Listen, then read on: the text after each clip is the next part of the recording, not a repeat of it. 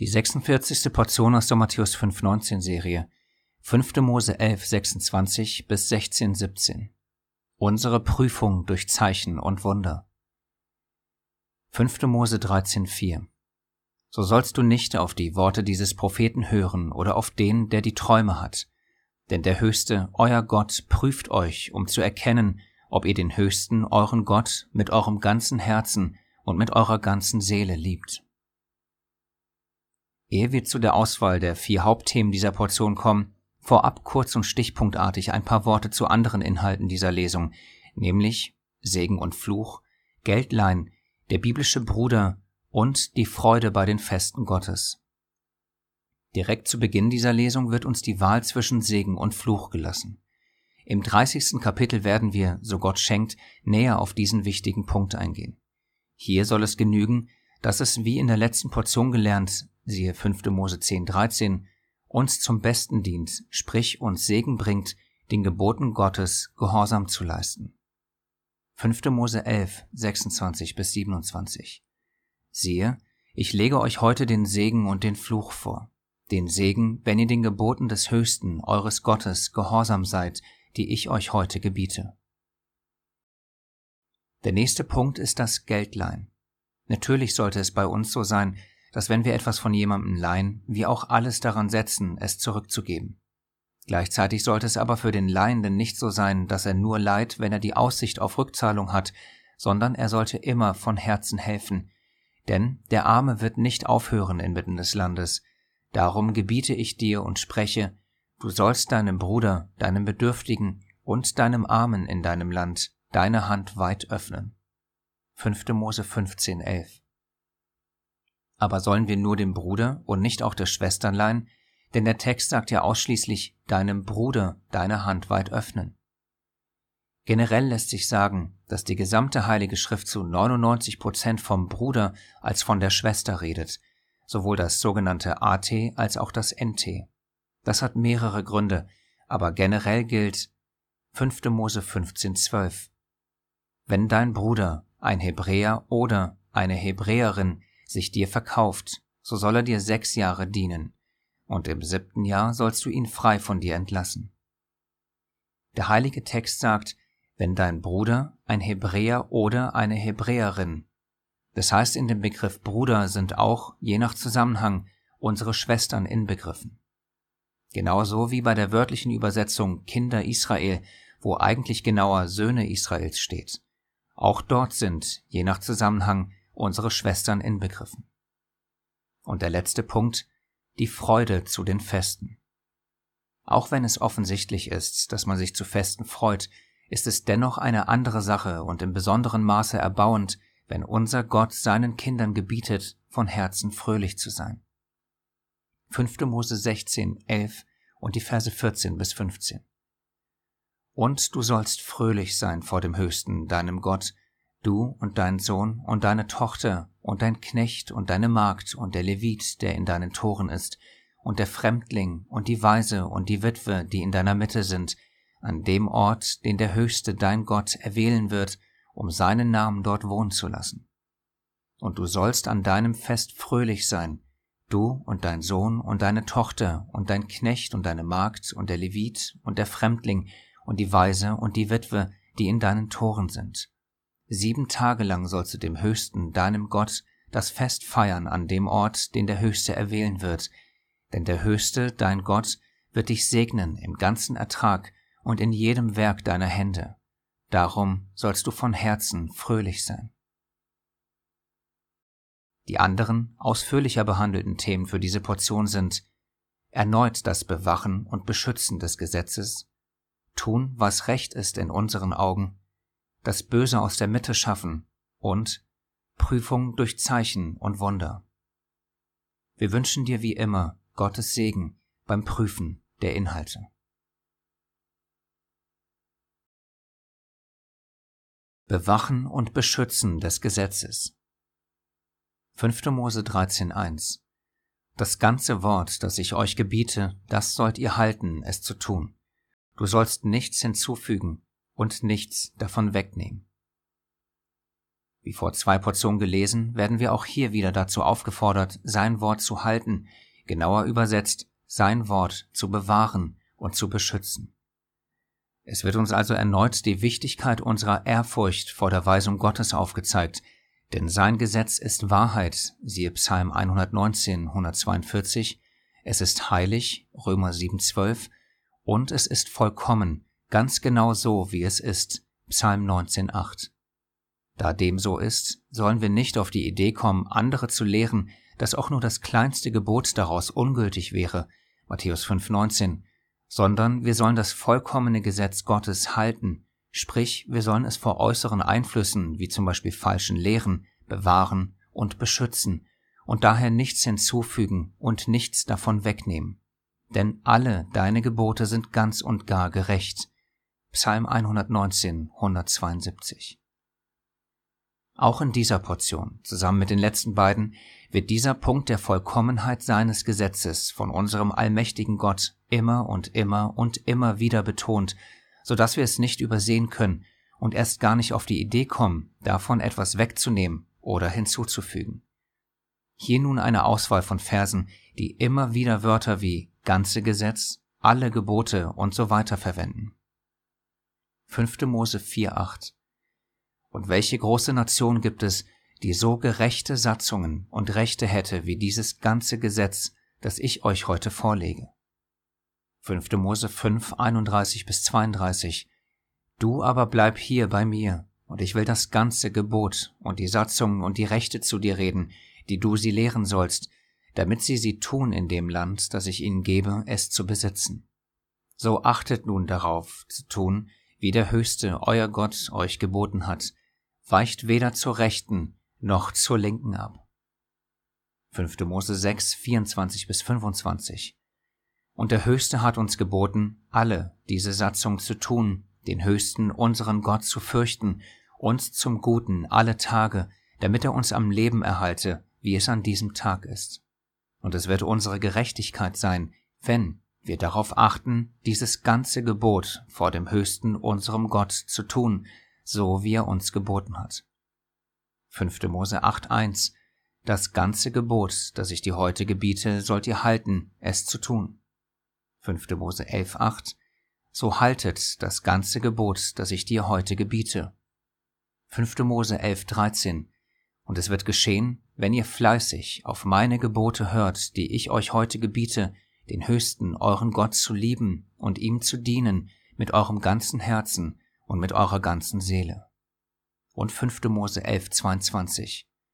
Denn wenn ihr dieses ganze Gebot, das ich euch zu tun gebiete, fleißig haltet, den Höchsten, euren Gott zu lieben, auf allen seinen Wegen zu wandeln und ihm anzuhangen.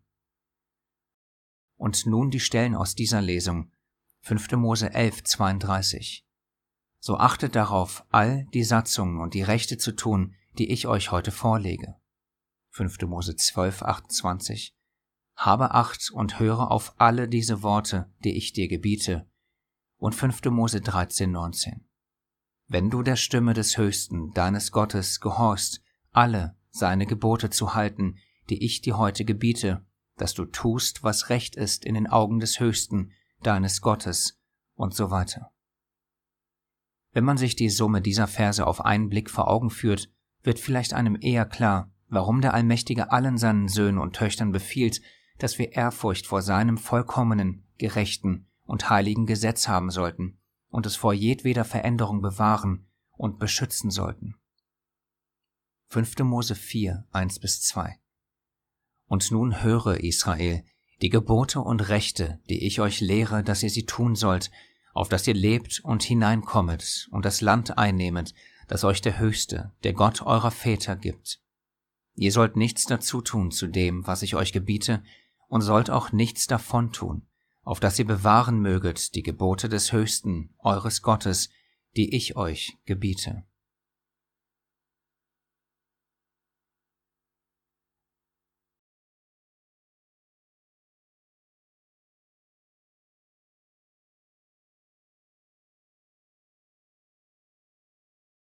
Tun, was recht ist in unseren Augen.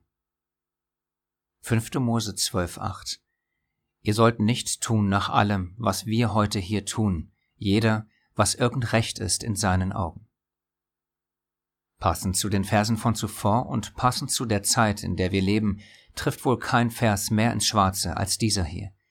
Denn in der Tat tun wir heutzutage unter dem Deckmantel des Glaubens mehr denn je das, was irgend recht ist in unseren Augen, und befolgen eben nicht die Worte unseres allwissenden Gottes, die besagen, dass wir fleißig auf das ganze Gesetz hören und alle Gebote darin befolgen sollen. Ganz zu schweigen davon, dass wir unserer bewachenden und beschützenden Aufgabe seiner heiligen Weisung nachkommen. In kurz, wir weichen zur Rechten und zur Linken ab, ganz so wie es recht ist in unseren Augen, obwohl wir das nicht tun und im völligen Vertrauen auf ihn und seine Allmacht genau das tun sollten, was er uns geboten hat. 5. Mose 5, 32. So achtet nun darauf zu tun, wie der Höchste, euer Gott, euch geboten hat. Weicht weder zur Rechten noch zur Linken ab. Aber wie gesagt, wir weichen ab. Nicht nur nach links und rechts, sondern nach vorne, hinten, diagonal, einfach überall dorthin, wo es recht ist in unseren Augen. Und für dieses Abweichen in alle Himmelsrichtungen benutzen wir dann auch noch die Worte Gottes, die vermeintlich dieses oder jenes vollkommene und gerechte Gebot auflösen. Somit tun wir, bewusst oder unbewusst, das, was recht ist in unseren Augen, aber natürlich sollten wir tun, was recht ist in seinen Augen. Also gilt, wenn du der Stimme des Höchsten, deines Gottes, gehorchst, alle seine Gebote zu halten, die ich dir heute gebiete, dass du tust, was recht ist in den Augen des Höchsten, deines Gottes. 5. Mose 13, 19. Tun wir das nicht und hören nicht auf unseren Schöpfer, alle seine Gebote zu beschützen und zu tun, wie er es uns in diesem Vers gebietet, dann spielen wir sozusagen Gott, weil wir es vermeintlich besser wissen. Durch diesen Leicht und Irrsinn, den wir betreiben, entstehen dann die heutzutage vorhandenen Tausenden von christlichen Glaubensdenominationen, die alle ihren Ursprung in der Missachtung, der Warnung vor dem Hinzufügen und hinwegnehmen haben. Aber nicht nur das, denn das für viele schon fast saloppe Übergehen der Wichtigkeit dieser Warnung Gottes öffnet die Tür für alle möglichen Gefahren, unter anderem für diese hier aus 5. Mose 12,30. So hüte dich, dass du dich nicht verstricken lässt, ihnen nachzutun, nachdem sie vor dir vertilgt sind, und dass du nicht nach ihren Göttern fragst und sprichst, wie dienten diese Nationen ihren Göttern? Ich will auch ebenso tun. Nebst der Missachtung der immer wiederkehrenden Aufforderung, alles genau so zu tun, wie es unser allwissende Schöpfer befohlen hat, haben wir auch dieses Gebot, vielmehr dieses Verbot missachtet und uns durchaus gefragt, wie die Nationen ihren Göttern dienen. Dadurch gab es die Möglichkeit, dass Lehren wie die Dreieinigkeit, Mariaanbetung, Sonnengottverehrung, also Sonntagsheiligung, Weihnachten und Ostern die allesamt heidnischen Ursprungs sind, ihren Zugang in unseren Glauben finden konnten.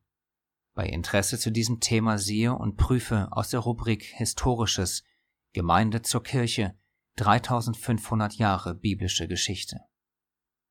Hier an dieser Stelle ein kleiner und perfekt passender Ausschnitt aus diesem Video. Die gleichfolgenden Infos beschreiben hauptsächlich die Zeitspanne um das vierte Jahrhundert nach Christus. Nun folgt ein etwas längerer Abschnitt, der die wichtigsten parallelen Geschehnisse bevor, währenddessen und nach den Konzilen verdeutlichen soll. Diese haben eine enorme Tragweite, und zwar bis heute, und für jeden Gläubigen. Zwei Schlüsselfiguren dieser Ereignisse sind die beiden römischen Kaiser Konstantin der Große und Theodosius I. Zu diesem Zeitpunkt befand sich das römische Kaiserreich wie alle anderen Regionen der Welt tief verstrickt im Polytheismus, also in der Vielgötterei. Im römischen Reich war vor allem der Mithras- und Sonnenkult weit verbreitet. Die Anbetung der Sonne war und ist aber nichts römisch Exklusives, sondern ein Phänomen, das weit vor Rom existierte. Im bronzezeitlichen Europa bestimmte der Lauf der Sonne Kultpraktiken, er war Ziel und Inhalt von Ritualen. Das Tageslicht wurde durch Rituale herbeigeholt, der Mensch verstand sich als Glied des Kosmos. Immer sind es die Sonne und ihr Licht, die im Kult eine Rolle spielen. Was hier nur in ganz kurz durch ein Zitat aufgezeigt wird, ist, dass in den Heidenvölkern die Sonne ein ganz wichtiger und zentraler Baustein im Götzendienst war. Alles drehte sich im übertragenen Sinne um die Sonne, und der höchste Gott wurde meist mit dieser Sonne in Verbindung gebracht. Siehe bibelexterne Quelle Nummer 13. Dieser erwähnte Sonnenkult der Bronzezeit wurde von den Griechen aufgesogen, Beispiel hierfür wäre ihr Sonnengott Helios, und von den Römern mit ihrem Sonnengott Sol kopiert und weitergeführt. Dieses Kopieren und Weiterführen der heidnischen Religionen ist ein Phänomen, welches sich durch die gesamte Menschheitsgeschichte für diverse, nennen wir sie einfachheitshalber, Götzendienste beobachten lässt. Das Rad wird sozusagen nie neu erfunden, sondern ihm werden immer wieder neue Namen und Gesichter gegeben. Auch das Verständnis einer Gottheit, die aus Dreien besteht, war nichts Neues, sondern schon seitdem es Menschen gibt, ein Konstrukt des weit verbreiteten Gottesbildes, welches mit Nimrod und mit dem Turmbau zu Babel begann. Damals war das, sagen wir, Dreigestirn, Nimrod, Tammuz und Semiramis. Diese wurden dann abgelöst von Baal, Tammuz und Astarte, wovon wir ebenfalls in der Heiligen Schrift lesen. In Ägypten repräsentierte diese Familie das Gottesbild Osiris, Isis und Horus. Bei den Römern war es die kapitolinische Trias, bei den Daoisten sind es die drei Reinen, bei den Hindus ist es Trimurti, bestehend aus Brahma, Vishnu und Shiva und so weiter und so fort. Alles heidnische Dreieinigkeitslehren, die alle weit, weit vor dem vierten Jahrhundert nach Christus existierten. Abschließend ein Zitat aus Wikipedia zu diesem Thema, welches auch an die Warnung vor der Philosophie und den Mythen der Menschen anknüpft und so die Zusammenhänge besser verstehen lässt. Unter Trias oder Triade versteht man in der Religionswissenschaft eine Dreiergruppe von Göttern oder mythischen Wesen. Triaden von Göttern, die als zusammengehörig betrachtet und gemeinsam verehrt werden, sind aus zahlreichen polytheistischen Mythologien und Kulten bekannt. Über die Bedeutung der Dreiheit in der griechischen Religion hat schon Aristoteles philosophisch reflektiert. An seinen Bericht über die pythagoreische Auffassung knüpfte Aristoteles einen eigenen Gedanken, zur Drei in der Religion an. Zitat von ihm Deshalb haben wir diese Zahl der Natur entnommen, als ob sie eines von deren Gesetzen wäre, und bedienen uns ihrer bei der kultischen Verehrung der Götter. Zitat aus dem Werk Aristoteles über den Himmel. Ein letztes kurzes Zitat aus dem Artikel. Auch Götter, die primär als Einzelgestalten und weniger als Gruppenangehörige ins Blickfeld kamen, wurden mitunter zu Triaden, also zu dreieinigen Göttern zusammengefasst.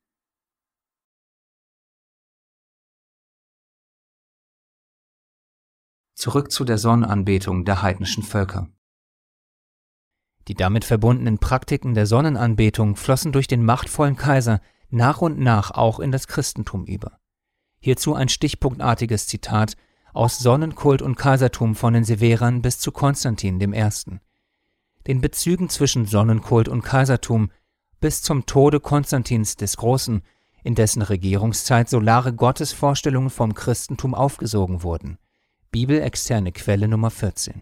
Zu diesem Aufsaugen von solaren Gottesvorstellungen vom Christentum kurz und knapp ein paar rasch und leicht nachvollziehbare Zitate aus Sonnenverehrung und Christentum in der Spätantike.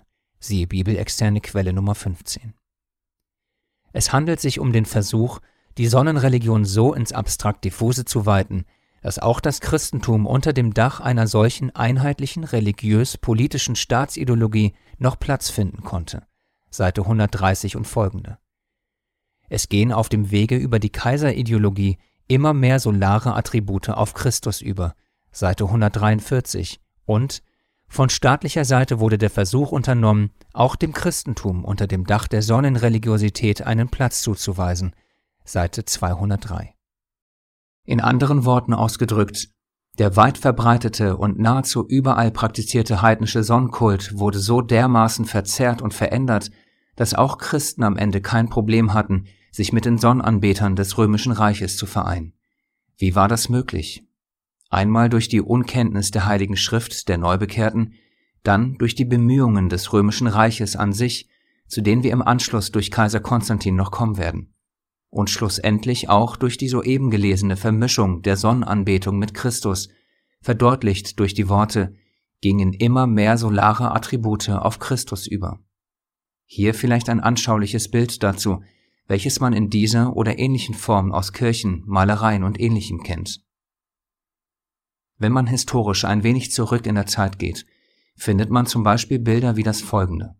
Dieses stammt aus der Religion des Daoismus, die wie zuvor genannt auch an einen dreieinigen Gott glauben. Man beachte die Darstellung der Sonne um den Kopf und die Handgeste. Beim Sonnengott der Römer sah das dann wie folgt aus. Geht man noch weiter zurück in der Zeit, zum Beispiel bis zu den Ägyptern, findet man auch dort die Darstellung der Sonne über dem Kopf, in diesem Fall für den ägyptischen Sonnengott Ra bzw. Re ausgesprochen. Zurück zu den Zitaten bezüglich dem Aufsaugen von solaren Gottesvorstellungen vom Christentum. Dazu kurz aus einer Rezension zum eben zitierten Buch eine Aussage von Ulrich Lamprecht, Institut für Geschichte, Universität Koblenz-Landau. Im zentralen zweiten Kapitel behandelt er daher nacheinander sieben Themen, die hierzu aufschlussreiche Beiträge liefern. Die Bezüge zwischen Sonne und Christologie, die Sonne als Grund für die christliche Gebetsostung, Sonne und christlichen Sonntag, die Sonne und ihre Bedeutung für das christliche Osterfest, die Sonne und das christliche Staatsdenken, die Sonne in der christlichen Kunst sowie die Sonne und das Weihnachtsfest. Seite 41 bis 195. Siehe bibelexterne Quelle Nummer 16. In anderen Worten zeigen diese Forscher und Historiker den geschichtlichen Zusammenhang auf, wie zum Beispiel der Sonntag, Weihnachten und Ostern um nur prägnante Beispiele zu nennen, vom Sonnenkult ausgehend ihren Weg in die Kirche fanden. Man kann an dieser Stelle nicht in die Tiefe dieser historischen Ereignisse und Zusammenhänge gehen, aber kurz zwei Punkte. Erstens zu Weihnachten. Eine weiterführende Erläuterung zu den damaligen Vorgängen hinsichtlich des weit verbreiteten Sonnenkults von Dionysius Barsalibi. Nach feierlichem Herkommen pflegten die Heiden am 25. Dezember das Geburtsfest des Sonnengottes – zu feiern und zur Erhöhung der Festlichkeit Lichter anzuzünden. An diesen festlichen Bräuchen ließen sie auch das Christenvolk teilnehmen. Da nun die Lehrer der Kirche die Wahrnehmung machten, dass die Christen an diesem Feste hingen, kamen sie nach reiflicher Erwägung zu dem Entschluss, an diesem Tag fortan das Fest des wahren Aufgangs, das heißt der Geburt Jesu, zu feiern. Siehe bibelexterne Quelle Nummer 17. Und siehe ebenso die göttliche Quelle der Bibel dazu. Denn die Apostel wussten, durch den Geist Gottes angetrieben, dass später genau das passieren wird, nämlich dass heidnische Bräuche, seltsame Fabeln, Überlieferung der Menschen, Philosophien und dergleichen einen Weg in unseren Glauben finden werden, wenn wir nicht Acht haben. Daher warnen sie uns. Kolosser 2,8 Habt Acht, dass euch niemand beraubt durch die Philosophie und leeren Betrug, gemäß der Überlieferung der Menschen, gemäß den Grundsätzen der Welt und nicht Christus gemäß. Oder 2. Timotheus 4, 3 bis 4. Denn es kommt eine Zeit, in der die Menschen nicht mehr auf die gesunde Lehre hören werden. Sie werden sich von ihren eigenen Wünschen leiten lassen und immer wieder nach Lehrern Ausschau halten, die ihnen sagen, was sie gern hören wollen. Die Wahrheit werden sie ablehnen und stattdessen seltsamen Fabeln, griechisch Mythos, folgen.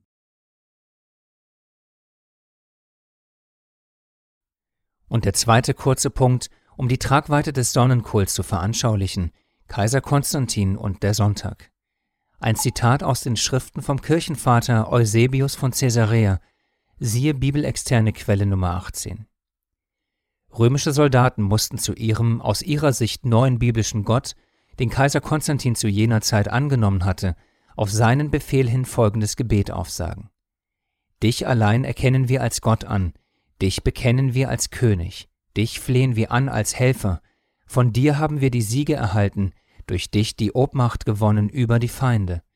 Dir wissen wir Dank für die schon erhaltenen Wohltaten, dir hoffen wir für die zukünftigen danken zu können. An dich wenden wir uns mit flehentlichen Bitten, bewahre unseren Kaiser Konstantin und seine gottgeliebten Söhne recht lange und siegreich am Leben. Der Tag, an dem dieses Gebet gesprochen wurde, war der bisher bekannte und allgemeingültige römische Anbetungstag der Sonne. Das ist unter anderem der Ursprung des deutschen Wortes für den ersten biblischen Tag der Woche, Sonntag. Ferner nicht uninteressant ist der Wikipedia-Eintrag zu Konstantin und den traditionellen Kulten und Religionspolitik Konstantin und das Christentum von Sol zu Christus. Wichtige generelle Infos zu Konstantin und zu jener Zeit. Damals war der christliche Glaube im Untergrund, er hatte einen schlechten Ruf, verbreitete sich aber dennoch vor allem durch das uns bekannte Märtyrertum. Damals, so wird behauptet, habe Konstantin eine Vision des Kreuzes gehabt. Er solle im Namen des Christentums erobern. Ob sich dies wirklich so ereignet hat, ist umstritten. Fakt ist aber, dass er der erste Kaiser war, der sich zum Christentum bekannte. Und nicht nur das, sondern er bewirkte theologische Entscheidungen herbei, wie zum Beispiel den bereits erwähnten während des arianischen Streits im Konzil von Nicäa. Ferner ist er dafür bekannt, dass er das Christentum zur Staatsreligion des römischen Reiches einleitete. Theodosius vollendete später das Ganze, gleich mehr dazu. Als Beleg, dass es Konstantin war, der das uns bekannte Christentum als Staatsreligion einleitete, ist folgende Aussage aus dem vierten Band der katholischen Enzyklopädie Seite 770, vom Englischen ins Deutsche übersetzt. Konstantin kann mit Recht den Titel des Großen beanspruchen, denn er wendete die Weltgeschichte zu einem neuen Kurs und machte das Christentum, das bis dahin eine blutige Verfolgung erlitten hatte, zu einer Staatsreligion. Durch dieses Vorgehen von Konstantin wurde das Christentum sozusagen salonfähig. Das heißt, es mutierte von einer blutig verfolgten Untergrundbewegung zu einer am Hofe anerkannten und nun auch von reichen und angesehenen Personen ausgeübten Staatsreligion. Dies geschah vor circa 1600 Jahren. Mit dieser Einführung der Staatsreligion wurde dann kurze Zeit später unter dem Kaiser Theodosius I. bewusst oder unbewusst die Verschiebung der Machtverhältnisse zwischen Staat und Kirche eingeleitet. Er war unter anderem der erste Kaiser, der den Titel Pontifex Maximus ablehnte, da dieser der höchste Titel der heidnisch-altrömischen Religion gewesen war. Dieser Titel, Latein für größter Priester, galt dem Mann, der sich um den Staatskult kümmerte. Seine Hauptaufgabe war das Pax Deorum aufrechtzuerhalten, das heißt den Frieden mit den Göttern. Siehe Quelle livius.org Pontifex Maximus. Heute ist der Papst in Rom der Pontifex Maximus. Er wird mit seiner Heiligkeit Heiliger Vater oder eben Pontifex Maximus angeredet. Siehe Webseite des Vatikans. Es sei an dieser Stelle zumindest kurz am Rande erwähnt, dass wenn es zu jener Zeit noch einen zentralen Rat in Jerusalem für die Klärung biblischer Wahrheiten gegeben hätte, man keinen heidnischen Kaiser oder einen Pontifex Maximus als den größten Priester gebraucht hätte. Da es diesen Rat aber eben nicht gab, fielen die Schutzmauern des wahren Glaubens, und heidnische Götzenrituale, Menschenlehren, Mythen und Philosophien konnten so leicht ihren Sauerteig unter den Gläubigen verbreiten. Und da ein wenig Sauerteig den ganzen Teig durchsäuert, darf es uns nicht wundern, dass sich vor unseren Augen das abspielt, was sich abspielt. Biblische Wahrheit vermischt mit Menschenlehre, Mythen, heidnischen Bräuchen, Philosophien und dergleichen.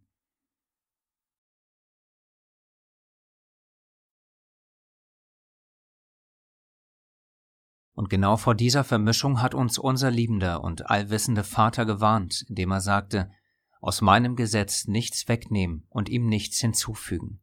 Alles einfach so lassen, wie es ist. Unser himmlischer Vater wird schon wissen, warum er was befohlen hat. Wenn er sagt Sabbat, dann Sabbat. Wenn er sagt meine Feste, dann seine Feste und nicht Weihnachten und Ostern. Wenn er sagt alle Gebote halten, dann alle Gebote. Ganz einfach.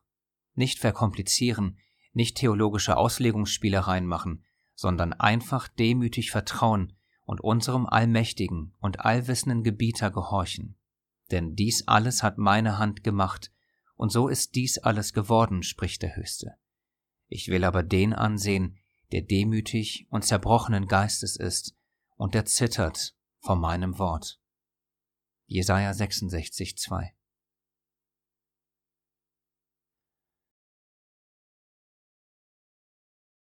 Das Böse aus der Mitte schaffen. Die Warnungen aus dem zwölften Kapitel bezüglich der Vermischung mit den Bräuchen der Heiden gehen hier im dreizehnten nahtlos weiter, beziehungsweise in älteren oder in englischen Übersetzungen wie in der King James gehört der bereits gelesene Vers sogar noch zum zwölften Kapitel. Noch einmal 5. Mose 13.1. Das ganze Wort, das ich euch gebiete, das sollt ihr halten, also hebräisch bewahren und beschützen, es zu tun. Du sollst nichts hinzufügen und nichts davon wegnehmen. Sofern wir die letzten Kapitel als auch die letzten Portionen so annehmen, wie sie geschrieben stehen, dann verstehen wir hoffentlich jetzt im nüchternen Rückblick auf die Geschichte des Juden und Christentums immer mehr, wie wichtig das Verbot Gottes ist, etwas von seinen Geboten, Satzungen und Rechtsbestimmungen wegzunehmen oder ihnen etwas hinzuzufügen. Denn beide, also Judentum und Christentum, haben, wenn auch zu anderen Teilen, etwas weggenommen und etwas hinzugefügt. Hätte man das nicht getan, dann gäbe es heute kein Juden oder Christentum, sondern eben nur Gottes Wahrheit, sofern wir uns demütig und unserer Schwachheit und menschlichen Fehlbarkeit bewusst seinem Willen und seinen vollkommenen Geboten untergeordnet und sie alle gehalten, sprich beschützt hätten. Das haben wir aber nicht. Wir haben nicht einmal das simple Gebot bzw. Verbot nichts hinzufügen, nichts wegnehmen einhalten können. Da wir offenkundig nicht in der Lage dazu waren, gibt es das Joch der Knechtschaft aus dem Judentum und die heidnischen Vermischungen aus dem Christentum. Alle diese Wege bringen uns, auf kurz oder lang, von dem einzig wahren göttlichen Weg ab. Zu diesem Abbringen vom göttlichen Weg gibt es in dieser Portion einen Vers, der perfekt zu unserer heutigen Zeit passt. 5. Mose 13,6 Und jener Prophet oder jener, der die Träume hat, soll getötet werden. Denn er hat Abfall geredet gegen den Höchsten, euren Gott, der euch aus dem Land Ägypten herausgeführt und dich erlöst hat aus dem Haus der Knechtschaft, um dich abzubringen von dem Weg, auf dem zu wandeln der Höchste, dein Gott, dir geboten hat. Und du sollst das Böse aus deiner Mitte wegschaffen. Wir werden gleich noch näher auf den Zusammenhang dieses sechsten Verses eingehen. Hier soll es genügen, dass klar wird, dass es Menschen gibt, die uns von dem Weg abbringen, den unser himmlischer Vater für uns geboten hat. Dieses Böse, was uns von all den guten Geboten und Wegen unseres Gottes abbringt, sollen wir nicht dulden und aus unserer Mitte wegschaffen. Interessant in diesem gesamten Zusammenhang aus Veränderung der Gebote Gottes, unserer eigenen Wege gehen, der Vermischung mit den Traditionen der Völker und so weiter ist, dass hier im sechsten Vers gesagt wird, dass es Menschen geben wird, die Abfall gegen den Allmächtigen, unseren Gott reden werden. Und jetzt kommt der wichtige Zusatz, auf den es ankommt und der so wichtig für das aktuelle Verständnis der beiden großen Kirchen weltweit ist, der uns aus dem Land Ägypten herausgeführt und uns erlöst hat aus dem Haus der Knechtschaft. Noch einmal im Zusammenhang. Menschen werden Abfall gegen den Gott reden, der sein Volk aus dem Land Ägypten herausgeführt und sie erlöst hat aus dem Haus der Knechtschaft. Diesen wichtigen Zusammenhang, dass es einen Gott gibt, der ein Volk aus der Sklaverei Ägyptens befreit hat, im Hinterkopf behaltend, ein kurzer Blick in das erste Gebot der zehn Gebote. Einmal aus dem Hebräischen übersetzt, dann einmal in der römisch-katholischen Version des Vatikans und einmal in der offiziellen evangelischen Version. Im Wort Gottes steht geschrieben, Ich bin der Höchste, dein Gott, der ich dich herausgeführt habe aus dem Land Ägypten, aus dem Haus der Knechtschaft. Du sollst keine anderen Götter haben neben mir. In der römisch-katholischen Version des Vatikans steht geschrieben, Ich bin der Herr, dein Gott, du sollst keine fremden Götter vor mir haben und in der offiziellen evangelischen Version steht, Ich bin der Herr, dein Gott, du sollst keine anderen Götter haben neben mir. So hart das vielleicht auch klingen mag, aber durch diese eigenmächtige Veränderung hat man uns Abfall von unserem Gott gelehrt. Wie? Indem einfach ein wichtiges Detail weggenommen wurde. Ich bin der Höchste, dein Gott, der ich dich herausgeführt habe aus dem Land Ägypten, aus dem Haus der Knechtschaft ganz so wie in 5. Mose 13, 1 und Vers 6 vorgewarnt. Das ganze Wort, das ich euch gebiete, das sollt ihr halten, es zu tun. Du sollst nichts hinzufügen und nichts davon wegnehmen. Und jener Prophet oder jener, der die Träume hat, soll getötet werden, denn er hat Abfall geredet gegen den Höchsten, euren Gott, der euch aus dem Land Ägypten herausgeführt und dich erlöst hat aus dem Haus der Knechtschaft um dich abzubringen von dem Weg, auf dem zu wandeln der Höchste dein Gott dir geboten hat, und du sollst das Böse aus deiner Mitte wegschaffen. In der Tat wurden wir nun fast 2000 Jahre lang davon abgebracht, auf dem Weg zu wandeln, den unser Gott, der Gott Israels, uns geboten hat.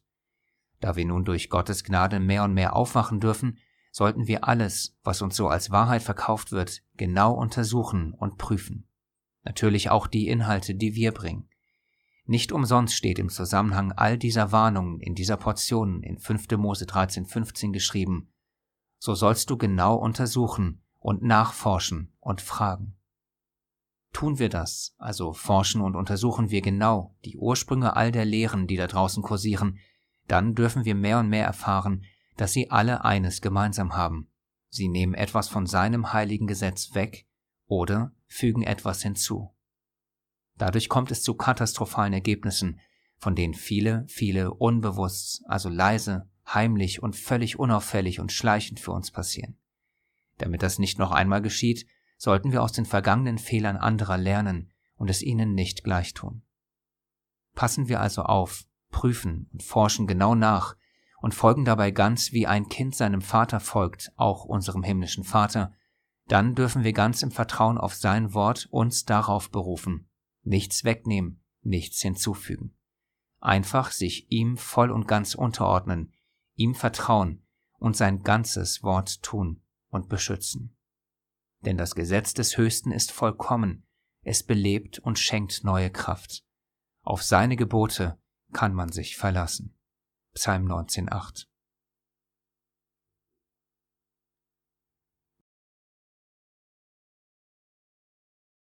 Prüfung durch Zeichen und Wunder.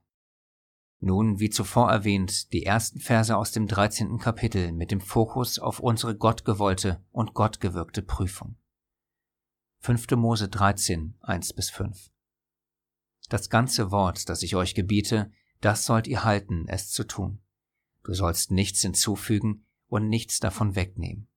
Wenn in deiner Mitte ein Prophet aufsteht oder jemand, der Träume hat, und er gibt dir ein Zeichen oder ein Wunder, und das Zeichen oder das Wunder trifft ein, von dem er zu dir geredet hat, indem er sprach, Lass uns anderen Göttern nachgehen, die du nicht gekannt hast, und ihnen dienen.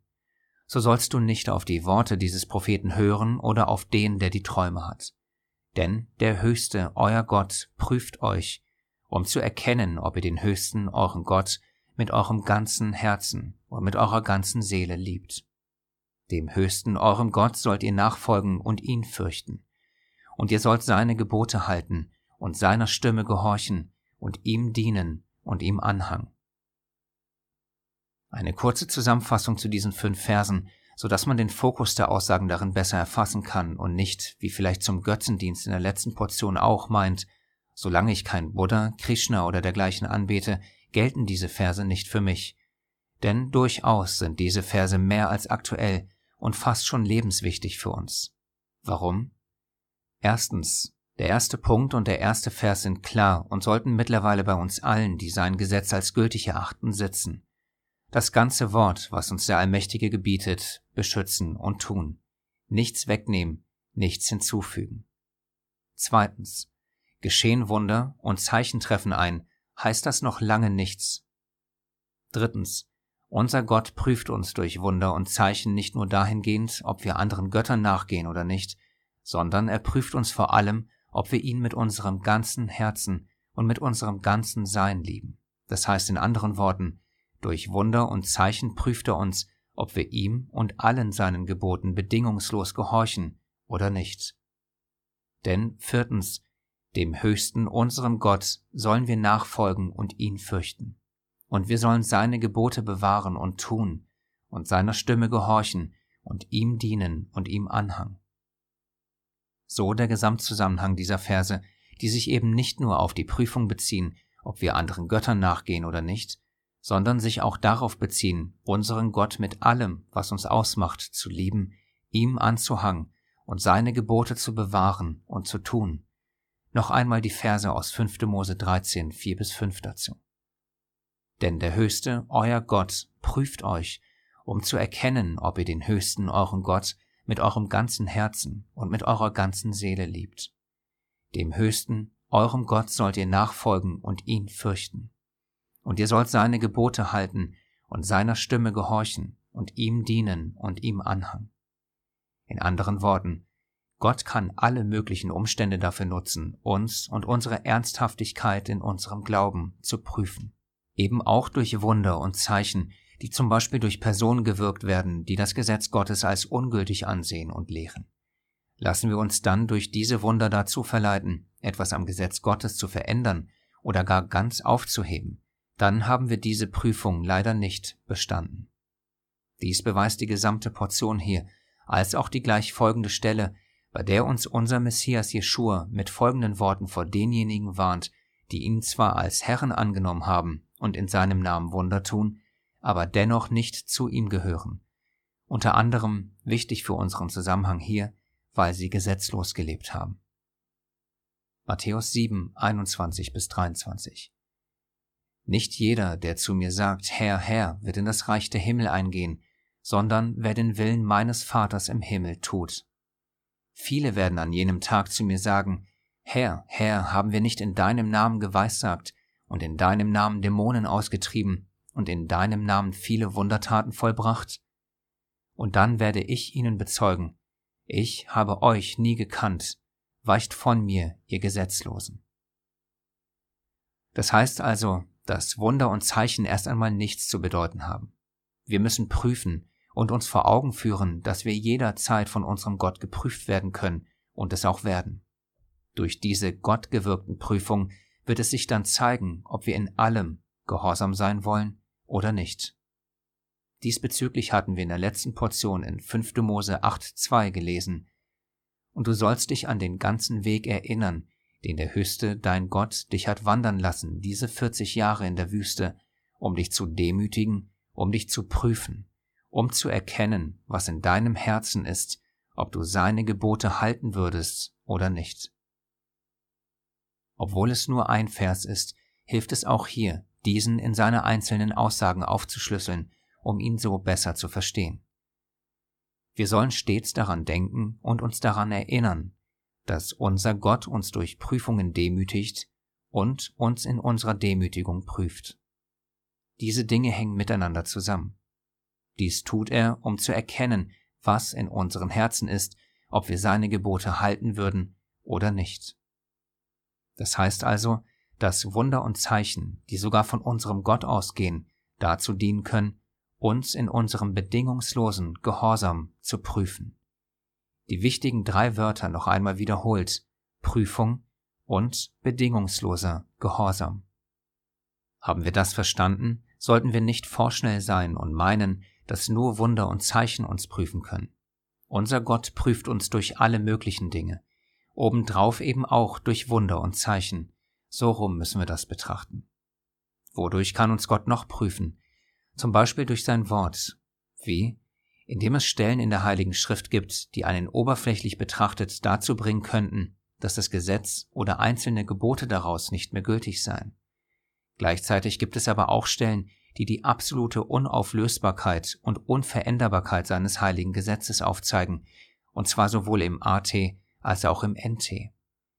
Wir denken nicht, dass das ein Zufall ist, sondern absolut so gewollt ist, da ja auch in seinem Wort sein Wesen steckt und da sein Wesen wie hier im 13. Kapitel als auch an anderen Stellen erkennbar aufzeigt, dass er sein Volk prüft, ist es nicht weiter verwunderlich, dass er das auch durch sein Wort tut. Hebräer 4,12 Denn das Wort Gottes ist lebendig und wirksam und schärfer als jedes zweischneidige Schwert, und es dringt durch, bis es scheidet sowohl Seele als auch Geist, sowohl Mark als auch Bein, und es ist ein Richter der Gedanken und Gesinnungen des Herzens. Man mag an dieser Stelle vielleicht einwenden, ist das nicht unfair und ungerecht, dass Gott uns und unseren Gehorsam auf diese Weise prüft? Antwort natürlich nicht. Unser uns liebender Vater tut das alles nicht, um uns einen Stolperstein in den Weg zu stellen, sondern er ist gerecht und will nur Gutes für uns. 5. Mose 8,16 Gott, der dich in der Wüste mit Mahn speiste, das deine Väter nicht kannten, um dich zu demütigen, und um dich zu prüfen, damit er dir Gutes tue an deinem Ende. Wenn wir uns also von ihm demütigen lassen, werden wir gute Chancen haben, durch seine Gnade und Hilfe die Prüfung auch zu bestehen. Diese von ihm gewollte Demütigung kann beinhalten, dass wir unsere gesamte Einstellung über die Gültigkeit des Gesetzes überdenken müssen, bis hin dazu, ob wir glauben und annehmen, dass Gott wirklich gesagt hat, dass alle seine Gebote zu bewahren und zu tun sind. Das heißt, Seine Prüfung endet nicht mit dem Erkennen der Gültigkeit seines Gesetzes, sondern geht ein Leben lang weiter und hat das Ziel, am Ende wie der Sohn zu sagen, bis Himmel und Erde vergangen sind, wird nicht ein Buchstabe noch ein einziges Strichlein vom Gesetz vergehen, bis alles geschehen ist. Matthäus 5,18 Sollten wir das anders sehen und nicht jedes auch noch so kleinste Gebot unseres allmächtigen Gottes, wie unser Herr und Meister Jeschua, bewahren, beschützen und tun, dann könnte für uns am Ende Folgendes gelten. Matthäus 5,19 Wer nun eines von diesen kleinsten Geboten auflöst und die Leute so lehrt, der wird der Kleinste genannt werden im Reich der Himmel. Zum Abschluss. Alle diese Warnungen und Prüfungen sollen uns keineswegs verunsichern, sondern uns in unserem Glauben stärken und uns in die vollkommene Abhängigkeit zu unserem himmlischen Vater führen denn er gibt uns das Wollen als auch das Vollbringen. Was lediglich dem Ganzen einen Strich durch die Rechnung machen kann, sind wir und unser schwaches und teilweise sehr stures Fleisch. Wenn wir aber uns und unsere Schwächen zugeben, diese vor Gott in Demut bekennen und ebenso in Demut um seine Hilfe flehen, und zwar von ganzem Herzen, dann wird sich seine Wahrheit und er selbst sich auch finden lassen ganz so wie es seinem in alle Himmelsrichtungen zerstreuten Volk prophezeit hat. 5. Mose 4, 29 bis 31 Wenn du aber von dort den Höchsten, deinen Gott, suchen wirst, so wirst du ihn finden. Ja, wenn du ihn von ganzem Herzen und von ganzer Seele suchen wirst. Wenn du in der Drangsal bist und dich alle diese Dinge getroffen haben am Ende der Tage, so wirst du zu dem Höchsten, deinem Gott, umkehren und seiner Stimme gehorsam sein. Denn der Höchste, dein Gott, ist ein barmherziger Gott. Er wird dich nicht verlassen noch verderben. Er wird auch den Bund, den er deinen Vätern geschworen hat, nicht vergessen.